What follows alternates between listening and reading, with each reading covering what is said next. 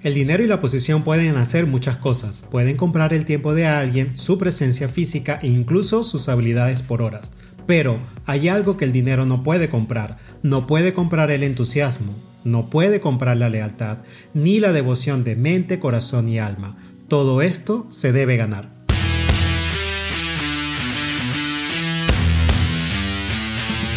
Bienvenidos a Líderes Agilistas. Para alcanzar el estado de ganador, requieres de toda la ayuda posible y en este espacio encontrarás reflexiones y herramientas que despertarán el líder que llevas dentro de ti, porque sabemos que todos estamos en el mismo ramo de negocio, estamos en el negocio de lidiar con las personas. Por ello, hemos preparado información y herramientas para establecer cimientos en tu camino hacia el éxito. Sin más preámbulos, comencemos.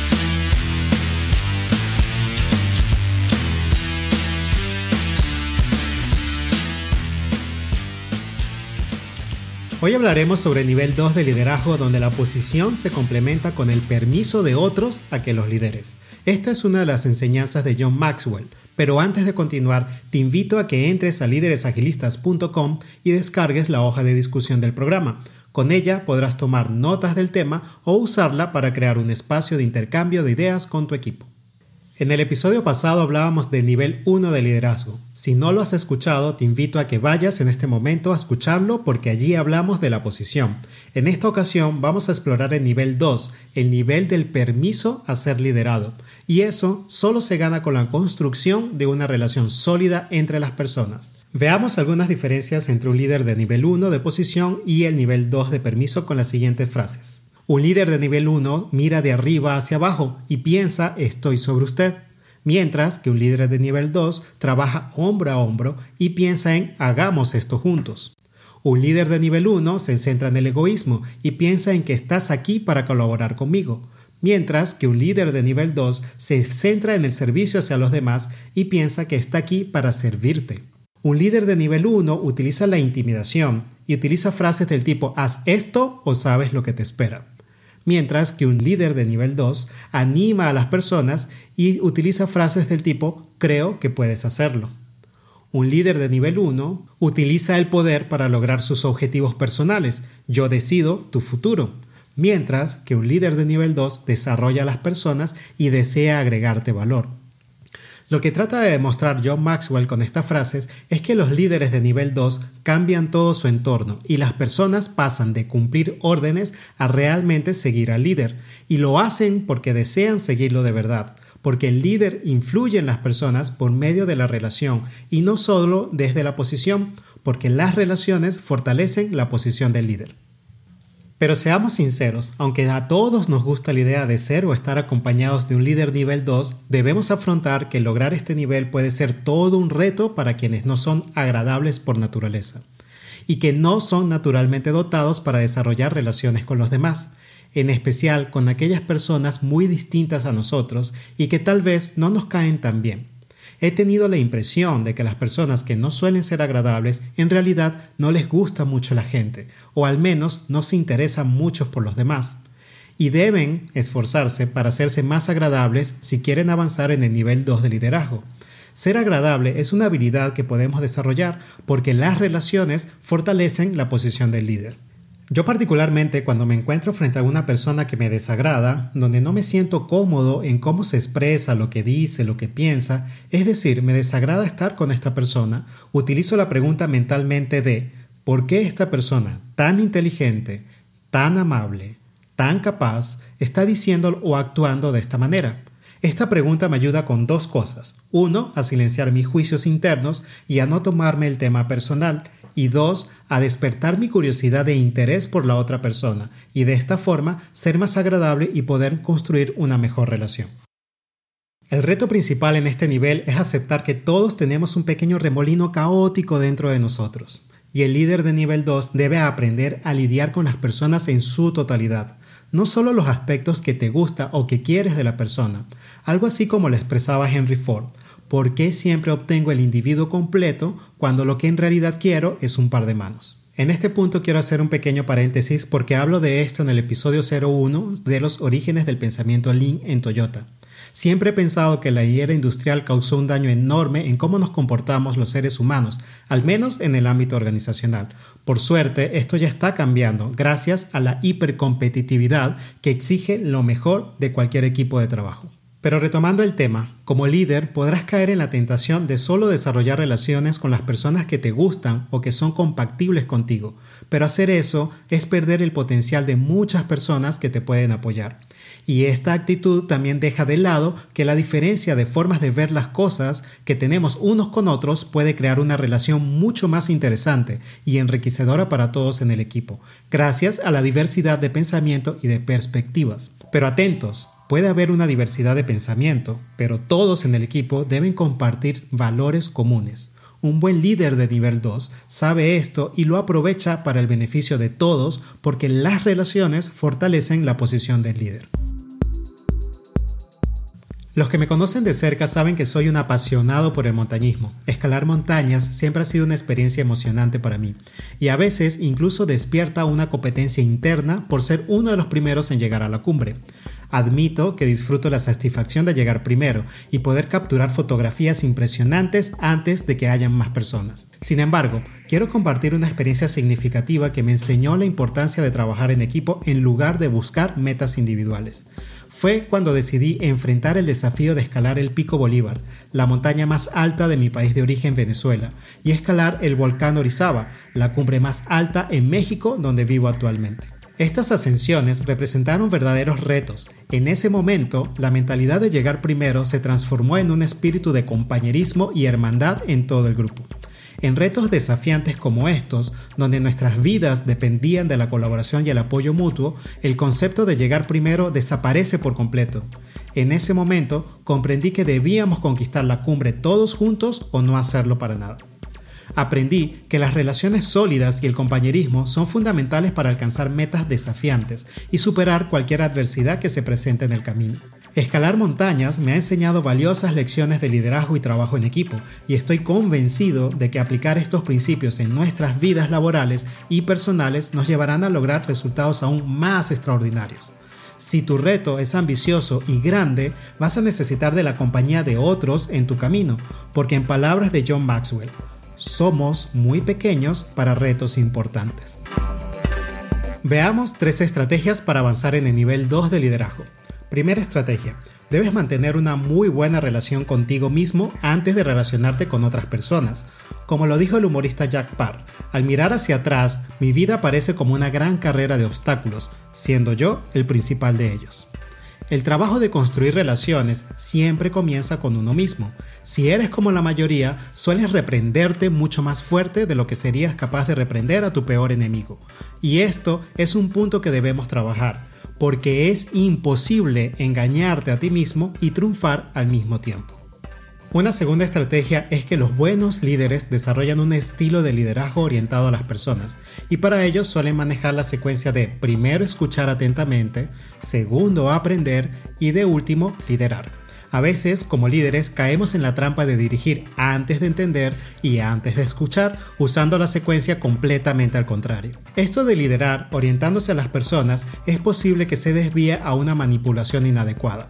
John Maxwell nos da una regla de oro para evitar esto, que dice, no hagas a otros lo que no quieres que te hagan a ti.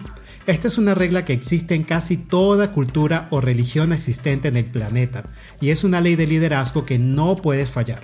Interesarse y servir a otros requiere de un cumplimiento absoluto de esta regla, o en caso contrario, todo lo que construyas se caerá como un castillo de naipes. La tercera estrategia a implementar es que debes ser el principal animador del equipo. Ya lo decía la Madre Teresa, las palabras amables pueden ser cortas y fáciles de expresar, pero sus ecos son infinitos. No existe demasiado éxito, edad, experiencia o educación como para no recibir ánimo de otra persona. Esto siempre servirá de combustible para avanzar en la consecución de objetivos. Diversos estudios han revelado un hecho fascinante. Los colaboradores valoran los reconocimientos positivos mucho más que un aumento salarial. Esto no significa que debas descuidar la compensación económica adecuada para tus colaboradores, pero es fundamental complementarla con un reconocimiento sincero.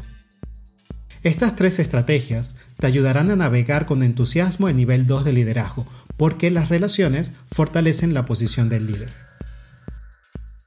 Si aplicas estas tres estrategias que acabamos de ver, tendrás algunas ventajas sobre aquellos líderes que aún están en el nivel 1. Veamos tres de ellas. Primera ventaja, creas un ambiente de trabajo más agradable y enérgico. Las personas pasan a tener una mentalidad de tengo que hacerlo a quiero hacerlo, lo que incrementa la colaboración, la innovación y la seguridad psicológica dentro del equipo. Una segunda ventaja es que mejoras los canales de comunicación. Los líderes de nivel 2 salen de su oficina y se involucran con las personas en todos los niveles de la organización. Estos líderes equilibran los canales formales e informales con habilidad y se hacen accesibles para todos en el equipo. Esto fomenta una comunicación abierta y fluida y fortalece las relaciones sólidas. La tercera ventaja es que te enfocas en el valor individual de cada persona y nutres la confianza. Los líderes del nivel 2 desarrollan relaciones sólidas basadas en el respeto mutuo. El respeto es fundamental para mantener encendida la llama de la relación. Sin el respeto, la relación se va a apagar. Un buen líder de nivel 2 debe demostrar un genuino respeto y preocupación por las personas que lidera. Esto ayuda a crear confianza y un ambiente de trabajo colaborativo. Estas tres ventajas fortalecen los vínculos con las personas que te rodean. Esto es crucial para prepararte ante los momentos difíciles que inevitablemente llegarán. Como advirtió el admirante James Stockdale, cuando la crisis llega, la gente se aferra a aquellos en quienes puede confiar, aquellos que no están aislados, sino involucrados. Prepararte de antemano te permitirá ser el líder en quien confíen en momentos de crisis. Pero como prácticamente todo en la vida, las ventajas vienen acompañadas de algunos desafíos o desventajas. Veamos tres de estos desafíos. Uno de los desafíos que un líder de nivel 2 debe afrontar es que su estilo de liderazgo puede ser percibido como demasiado blando, especialmente en ambientes enérgicos de alto rendimiento y con liderazgos más autoritarios. En estos entornos, mostrar preocupación por las personas y enfocarse en las relaciones puede ser interpretado como una debilidad. Es común en estos contextos que se intente descartar el enfoque de nivel 2 y se busque pasar directamente al nivel 3. Para este desafío es importante internalizar que el objetivo de un líder de nivel 2 no es simplemente hacer que las personas se sientan bien o felices. La verdadera meta es ayudar a las personas a avanzar juntas para alcanzar resultados de manera colaborativa. Un segundo desafío del liderazgo de nivel 2 es que puede resultar frustrante para personas emprendedoras altamente orientadas a los resultados. Estas personalidades están impulsadas por lograr resultados rápidamente, sin detenerse por nada ni por nadie. Sin embargo, el nivel 2 requiere precisamente de tomarse el tiempo para construir relaciones sólidas, lo cual puede ser un proceso lento y que demanda dedicación.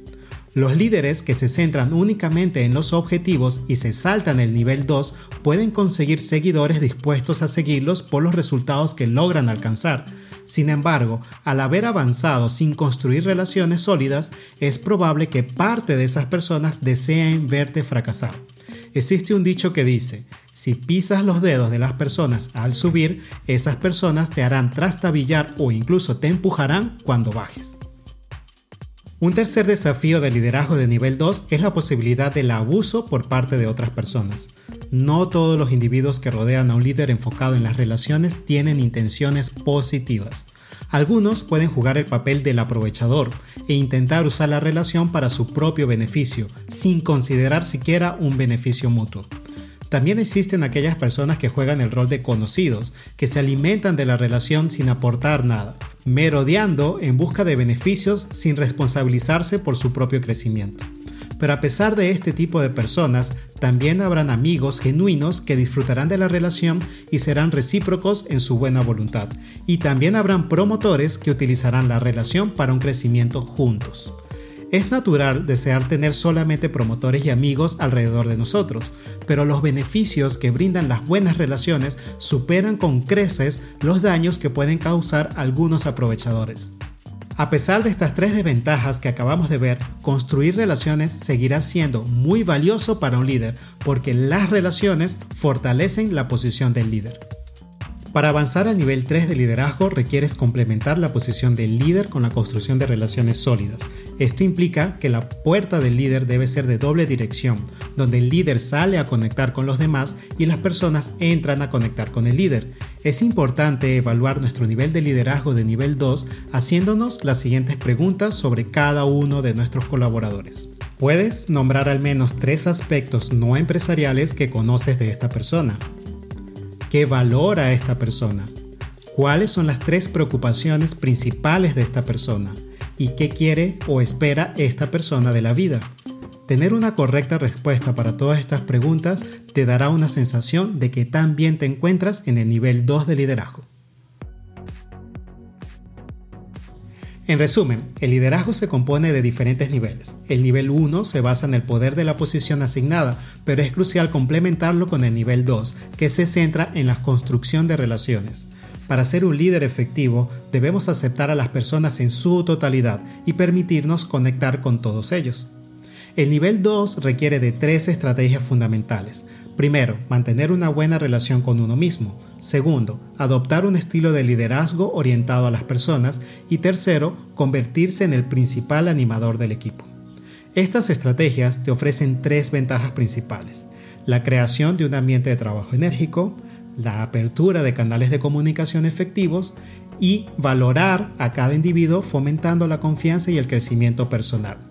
Sin embargo, este proceso en el liderazgo presenta algunos desafíos, como los pueden ser que sea percibido como un estilo de liderazgo débil en entornos enérgicos y orientados a los resultados.